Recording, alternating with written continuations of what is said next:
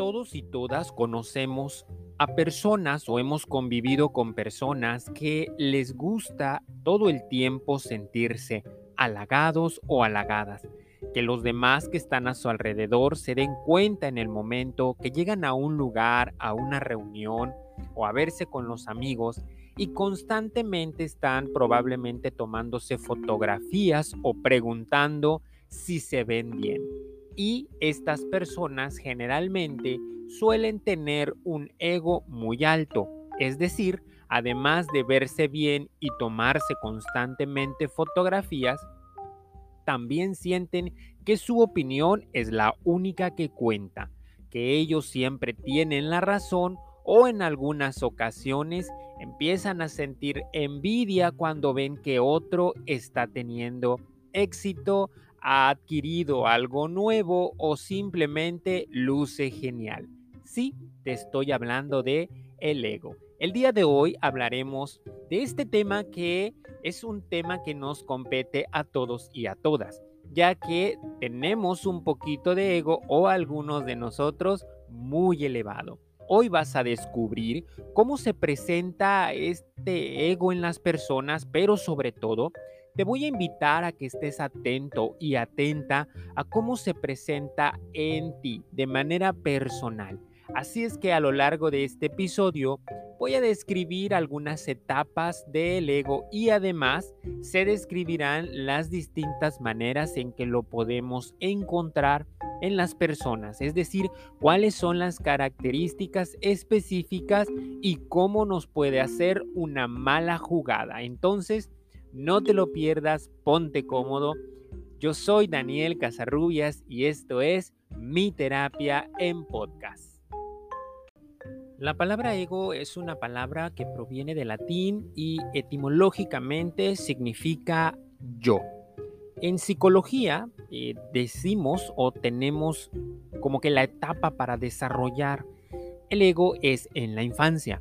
Esto sucede cuando el niño o la niña empieza a darse cuenta que es un ser individual y comienza a identificarse como una persona y no como dependiente de algo. Es decir, entre el primer año y segundo año de vida, cuando el niño o la niña es puesto frente a un espejo, por ejemplo, y empieza a reconocer que la imagen que ve le pertenece. Entonces, este es el momento en el cual el ego comienza a formarse, ya que empieza a apropiarse de cosas y saber lo que le pertenece, que no nada más es el cuerpo, la imagen, sino también empieza a apropiarse de los objetos que los rodean. Una de las primeras palabras que los niños o las niñas comienzan a decir es mío. ¿no? Porque empiezan a apropiarse del mundo, de los objetos y de las personas. Mi mamá, mi papá, mi juguete, mi pelota. Eh, entonces, en este punto es cuando empieza a formar su personalidad.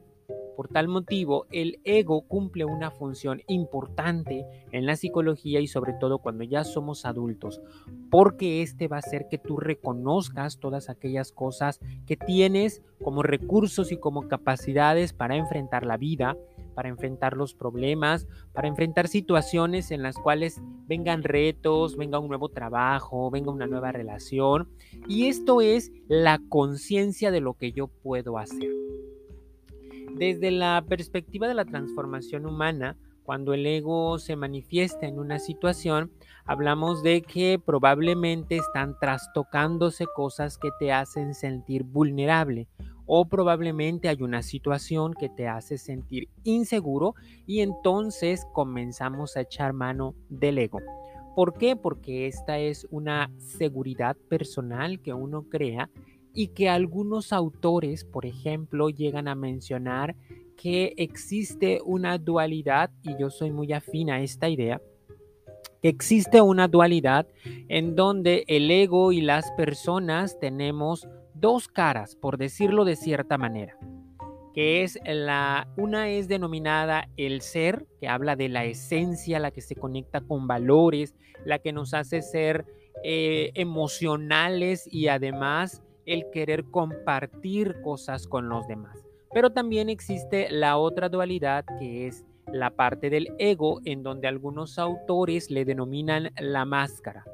¿Por qué la máscara? Porque el ego es un constructo, además de ser algo que uno empieza a formar desde la infancia, es un constructo que uno realiza, que uno le va poniendo ciertos atributos con el cual nos vamos a presentar ante los demás. El ego generalmente va a incluir nuestras mejores características, nuestros mejores atributos y lo vamos a ir adornando y vamos a hacer uso de él en algún momento que nos sintamos vulnerables, en algún momento que sintamos que no tenemos la seguridad del contexto en el cual nos vamos a presentar y es cuando hacemos uso de este ego. Claro, esto sería como la parte funcional.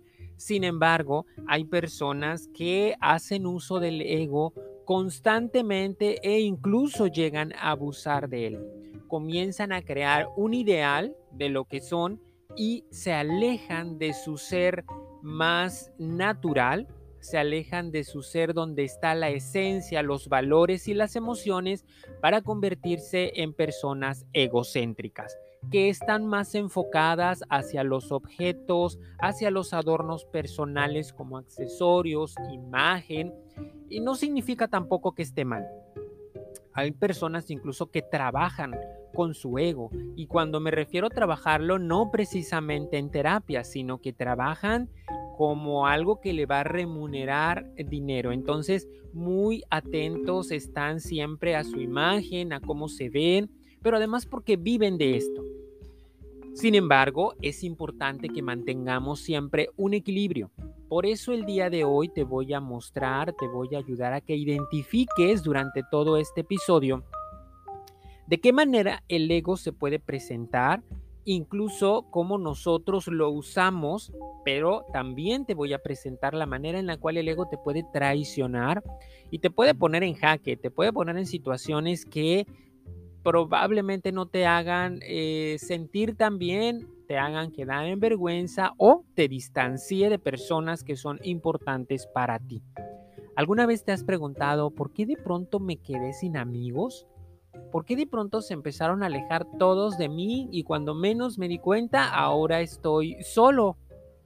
Ahora si quiero salir no tengo a quien hablarle o veo que sin embargo he aumentado de seguidores en mis redes sociales, ¿no?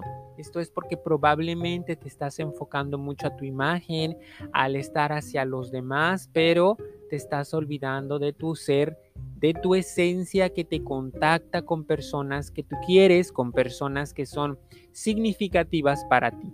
Por tal motivo, el ego es una espada de doble filo puede darte ciertos o varios beneficios, pero también te va a desconectar de tu ser interior. Por eso es importante trabajarlo en terapia y sobre todo tener conciencia de cómo funciona en mi persona. Se han hecho distintos estudios dentro de la psicología y algunos autores han determinado que existen ciertas categorías de cómo se puede identificar el ego. A continuación te voy a mencionar algunas con el objetivo de que tú puedas identificarlos, de que tú puedas saber. Lo más probable que te suceda, porque esto es algo muy común, es que empieces a identificarlo con personas que conviven contigo. Sin embargo, creo que el objetivo principal es que puedas identificarlo tú. Es difícil, sí, porque esto implica reconocer como personas que vamos a tener ciertas cuestiones que probablemente a los que conviven con nosotros no les agrade, pero ese es el verdadero reto. Recuerda que aquí en este podcast, en este espacio, es para un reconocimiento personal. Así es que si empiezas a identificar a alguien que está cercano a ti, aguas porque te estás desviando del el objetivo. El primer ego del que te voy a hablar es el que se le denomina como sábelo todo es aquel que siempre cree que tiene la razón. Le gusta dar consejos y siempre contesta, aunque no sepa las respuestas. Creo que en algún momento probablemente has convivido con alguna amiga, amigo, familia o conocido o conocida que es esta persona que todo el tiempo cree tener las respuestas y además nunca se queda callado o callada. Siempre contesta y además eh, una de las características principales es que se cree muy, muy inteligente, ¿no? ¿Por qué? Porque todo lo sabe y lo que no, probablemente lo invente. El siguiente ego del que vamos a hablar es el insaciable. Y es que este ego insaciable es aquel que se siente el centro de mesa, el centro de atención. No le gusta pasar desapercibido y hace cualquier cosa por llamar la atención.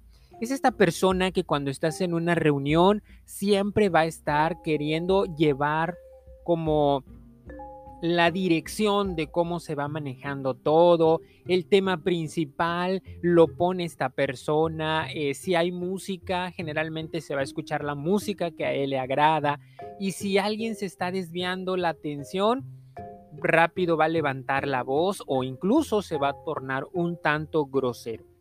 Hay que tener en cuenta que estas características de ego chocan con la sociedad, eh, chocan con los demás.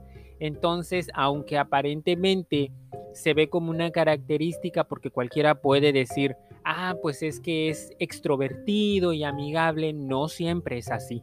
A veces son groseros porque siempre quieren llamar la atención, tienen un tono de voz muy alto y normalmente están queriendo manipular toda la situación para que esté alrededor de su persona. Un tercer tipo que te voy a hablar y es que este es un tanto molesto, poco se puede convivir con este tipo de ego, es el interruptor. Su necesidad de autorreferencia, es decir, de estar hablando constantemente de sí, interrumpe constante o permanentemente a los demás y siempre va a hablar de su persona. Es este, es este alguien que si tú quieres contarle algo, no sería la persona más, más adecuada, perdón, porque probablemente lejos de escucharte, porque a veces queremos ser escuchados por nuestros amigos, escuchados por nuestros conocidos, por nuestra pareja, por algún familiar, esta persona generalmente te va a terminar contando una historia. Su frase común para identificarlo es, así me pasó a mí o así estaba yo. Otra tercera frase que utilizan es yo conozco a alguien que le sucedió, ¿no? Normalmente tú empiezas a contarle algo que te pasó, haya sido algo triste, algo doloroso o algo chusco y lejos de que te ponga atención, lo que te va a decir es yo estaba así, así me pasó a mí y te empieza a contar su historia, lo cual hace que, que se sienta el otro o la otra invalidado o minimizado. Porque además este ego interruptor no tiene la capacidad de escuchar al otro, de poner atención, porque su necesidad es estar siendo referencia todo el tiempo. A continuación te voy a hablar de este siguiente tipo de ego.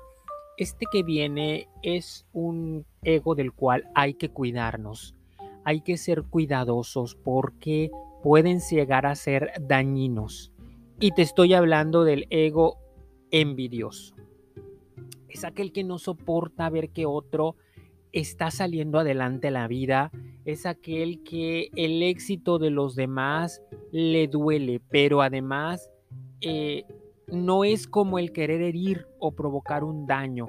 Este ego habla de la carencia personal del no poder ver que el otro está, le está yendo bien en la vida porque les duele, les, les, les, les incomoda y entonces tienden a ser no vengativos, pero sí hacer comentarios que son destructivos.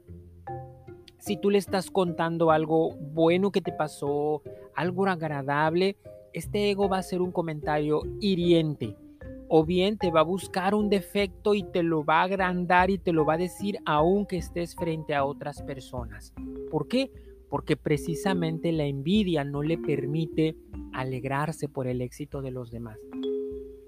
La envidia no le permite reconocer que el otro está o la otra está creciendo y que le va yendo bien. Y es que cuando somos amigos, cuando tenemos aprecio por el otro, Nos debería de agradar el éxito porque entonces hablamos de que has desarrollado más tu ser interior, has desarrollado más tu esencia, esta que quiere que crezcamos todos en conjunto y que seas exitoso en lo que tú puedas.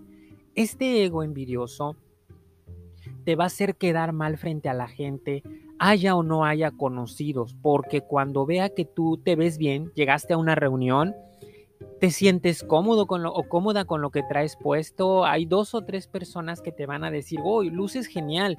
Si te topas a este ego envidioso, él va a ser el único que te va a hacer un comentario desaprobatorio, hiriente o te va a sugerir que pudiste haberlo mejorado con algún accesorio, con otra cosa. Es decir, te va a bajar los ánimos.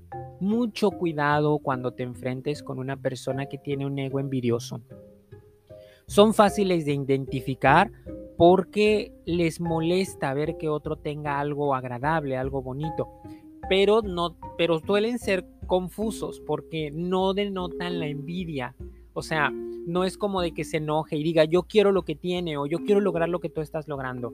Más bien es como querer apagar el éxito o querer apagar el ánimo del otro que está sobresaliendo. Por eso te digo que con los egos envidiosos hay que tener mucho cuidado, hay que tenerlos muy bien marcados y sobre todo hay que aprender a ponerles límite, porque si no lo haces te puede hacer quedar mal frente a alguien importante para ti, frente a tu jefe, frente a tu familia, frente a tu pareja, porque además lo hacen de manera mm, pues no te voy a decir que inconsciente, pero sí de manera como natural. Acuérdate que el ego es una máscara que la persona ha construido, entonces cree tener la razón, cree tener o que es la manera en la cual se debe de relacionar con el otro. Ah, más adelante vamos a hablar de qué se puede hacer, porque aquí lo importante te decía cuando inicié la descripción de, de estos egos, de estas características o estos distintos maneras de presentarse el ego era que tú lo lograras identificar en ti, no tanto en el otro. Sin embargo, va a ser una referencia. Si, es, si has convivido con alguien que presenta un ego así, sí sería importante que supieras de quién te tienes que cuidar. El otro ego que aparece además del envidioso es el ego prestigioso. Este también es bien común de identificarlo sobre todo en áreas de trabajo, en áreas de escuela, en áreas donde hay una competencia, porque el prestigioso busca siempre el reconocimiento y la admiración de los demás. Y si no se lo hacen, si no se lo dan, estos tienden a molestarse. Es decir, es un ego que va a buscar aplausos, que va a ser visto, que va a, lucirse, que va siempre contoneándose porque además se sabe que lo sabe todo. Y además te van a decir, eh, cuando algo no te salga como tú esperas, este ego te va a resfregar en la cara que él tenía la razón. Una de las frases muy comunes de identificar con un ego prestigioso es el te lo dije, pero es que yo ya lo sabía, pero tú como quiera lo quisiste hacer.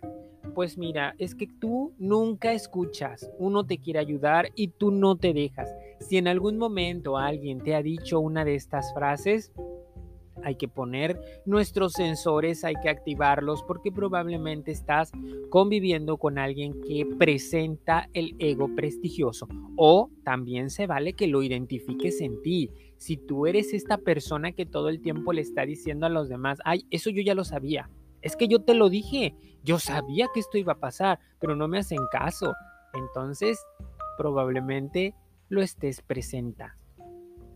Otro tipo de ego que te quiero presentar y, y, es que además de que cumplen ciertas características, es como, como muy sutil la diferencia, porque otros autores pueden decir, pues el ego es ego y te va a afectar si tú no lo sabes trabajar. Sí, evidentemente tienen razón. Sin embargo, en terapia tenemos que identificar cuál es la característica principal. ¿Por qué? Porque de esa manera será más fácil trabajarlo. El siguiente ego que te voy a presentar eh, se le denomina el ego jinete. Tiene un nombre bastante característico, ¿no? ¿Por qué se le llamaría jinete? ¿Qué se te viene a la mente escuchar esta palabra? Bueno, se le llama jinete porque este ego brinca sobre las otras personas, sobre las ideas, sobre los proyectos, sobre los emprendimientos del otro y se los apropia, se los queda, saca partido de esto y entonces se monta en lo que dicen los otros y se lo apropia además. Quizá eh, si eres estudiante eh, y de repente tú tienes una opinión que dar en clase, se la comentas a alguno de tus compañeros y este, sin dudar, levanta la mano y dice esa opinión como si fuera de él, dice esta idea, la expone como si fuera de ella y de repente tú te quedas como de, eso yo te lo dije, eso es una característica del ego jinete. O bien no es un contexto de la escuela, vámonos al contexto laboral. Eh, de repente en el trabajo piden algún proyecto, piden alguna propuesta, tú vas, se la comentas a alguien, algún compañero, y este cuando menos te das cuenta, ya la está presentando o ya la está sugiriendo, pero se lo apropió. Aguas con el ego jinete porque este te va a quitar oportunidades. Este es un ego oportunista, pero también es un ego carente de originalidad. Es decir, no tiene ideas propias porque normalmente se va apropiando del otro. ¿Cómo lo podemos identificar? Una característica del ego jinete es la manera en la que habla. Suele quedarse con la esencia de otras personas, con su manera de hablar o con sus dichos o sus palabras claves, ¿no? Eh, te lo voy a poner en un contexto así. Imagínate que este ego se encuentra a alguien que le parece agradable como habla o tiene un acento característico de su ciudad, pero que no es de él, se lo va a apropiar como si lo fuera. Y entonces después se va a quedar hablando, aunque la otra persona ya se haya ido, se va a quedar hablando con el tono de voz que le dejó el otro pero al siguiente día se encontró alguien que le llamó la atención, se va a quedar hablando como este otro. Normalmente carecen de originalidad. A continuación te voy a presentar un siguiente ego y este es bastante difícil de tratar porque te va a sacar de tus casillas. Este es, el típico, es la típica persona que te hace enojar cuando menos, menos lo espera y es el ego sordo. ¿Por qué se le llama ego sordo? Porque nunca escuchan. Les gusta hablar todo el tiempo. Todo el tiempo quieren tener la palabra. Son estas personas que, conversan contigo, pero en realidad no te dejan hablar. Y te van a contar y te van a decir y se van a reír y te, se van a hacer todo lo que tengan que hacer. Y cuando tú quieras dar tu opinión, se va a dar la vuelta y se va a ir. O va a cambiar el tema. Eh, tienden a tener una cierta verborrea, ¿no? Es decir, hablar, hablar, hablar, hablar. Y si tú quieres participar en esta conversación con ellos, vas a tener que callarlo. Creo que en este punto todas y todos nos hemos encontrado con una persona que no deja hablar y tú le tienes que decir, oye, pero cállate, déjame, también yo quiero opinar. Oye, pero espérate, guarda silencio. O le tendrás que decir, espera, a ver, dame chance, yo también necesito hablar. Si quieres tener una conversación con alguien que tiene un ego sordo, es bastante frustrante, porque sí, te va a dejar hablar cuando se lo pidas, pero vas a decir dos o tres palabras que no van a ser tomadas en cuenta y él o ella va a retomar su opinión y va a continuar su idea porque es lo que le interesa. Eso es lo que le importa.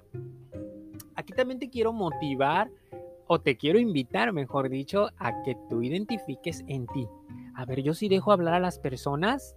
Hazte esta pregunta de manera muy rápida, pero además con una respuesta muy sincera. Si es tu caso el hecho de que tú no dejas hablar a los demás o a las demás porque tú tienes siempre los temas importantes, aguas, porque probablemente tu ego se está volviendo sordo. Y bueno, vamos a ir poco a poco llegando también al final de estos porque no son tantos, son ciertas características eh, tienden ciertas similitudes, ¿no? Pero aún así se hace una clasificación. Y bueno, después de esto también te voy a hablar un poco acerca de qué hacer cuando ya lo hayas identificado. Un siguiente ego que, que, hay que cuidarnos mucho porque creo que estos últimos son los que estamos o los más fuertes porque te pueden generar un daño y este es el ego manipulador.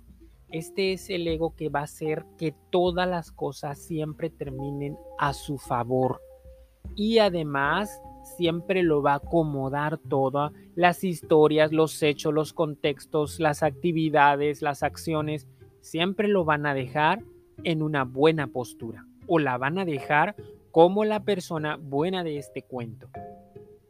Aunque tenga que justificar las cosas que no sean tan agradables. El ego manipulador, su característica principal es que va a utilizar la culpa pero es que todo iba bien, pero tú llegaste y hiciste este cambio que la verdad nadie lo estaba esperando y ahora ya todos estamos mal, ¿no? Por poner un ejemplo. O bien es que sí, mira, yo me exalto, pero es que tú de plano me sacas de quicio. O sea, no se va a ser responsable del no saber manejar sus emociones y va a culpar al otro porque lo hizo enojar o porque la hizo enojar.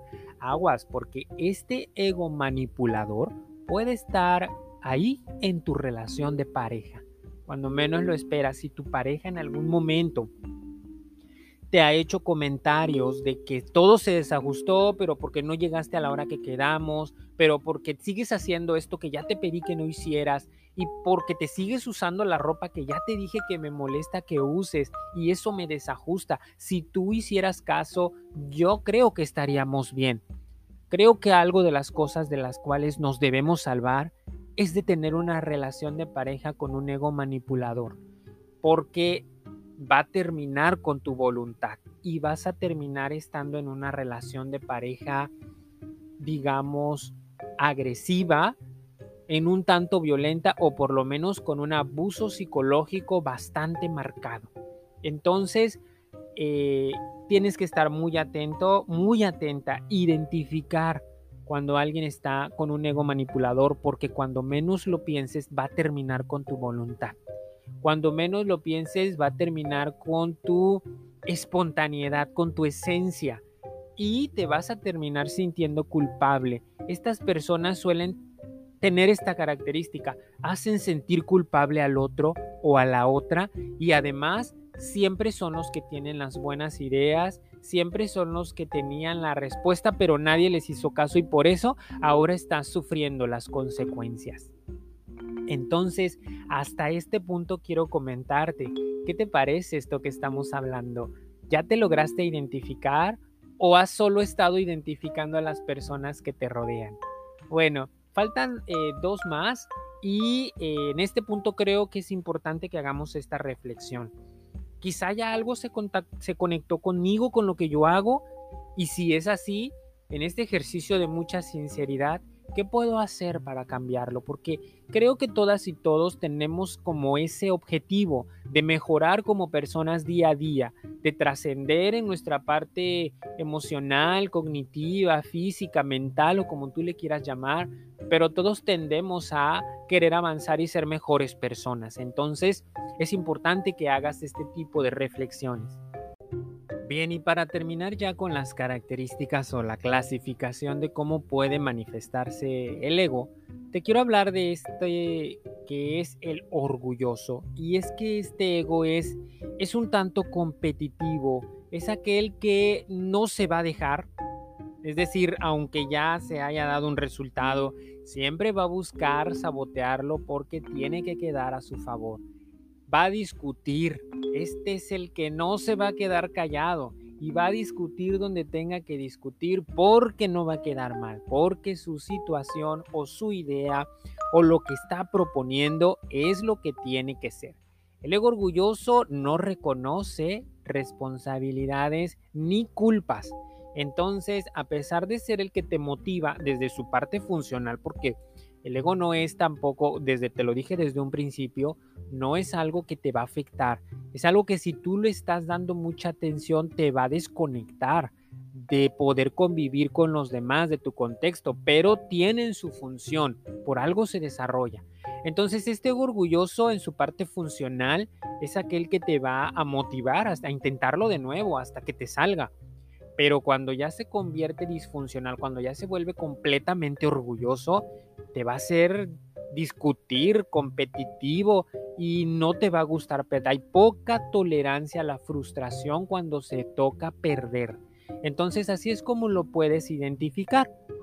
Cuando ves que alguien pierde una discusión o, pierde una competencia o no salen las cosas como esperaba, se va a frustrar, se va a enojar, va a discutir y no va a quedar conforme. Entonces, este es como muy fácil de identificar.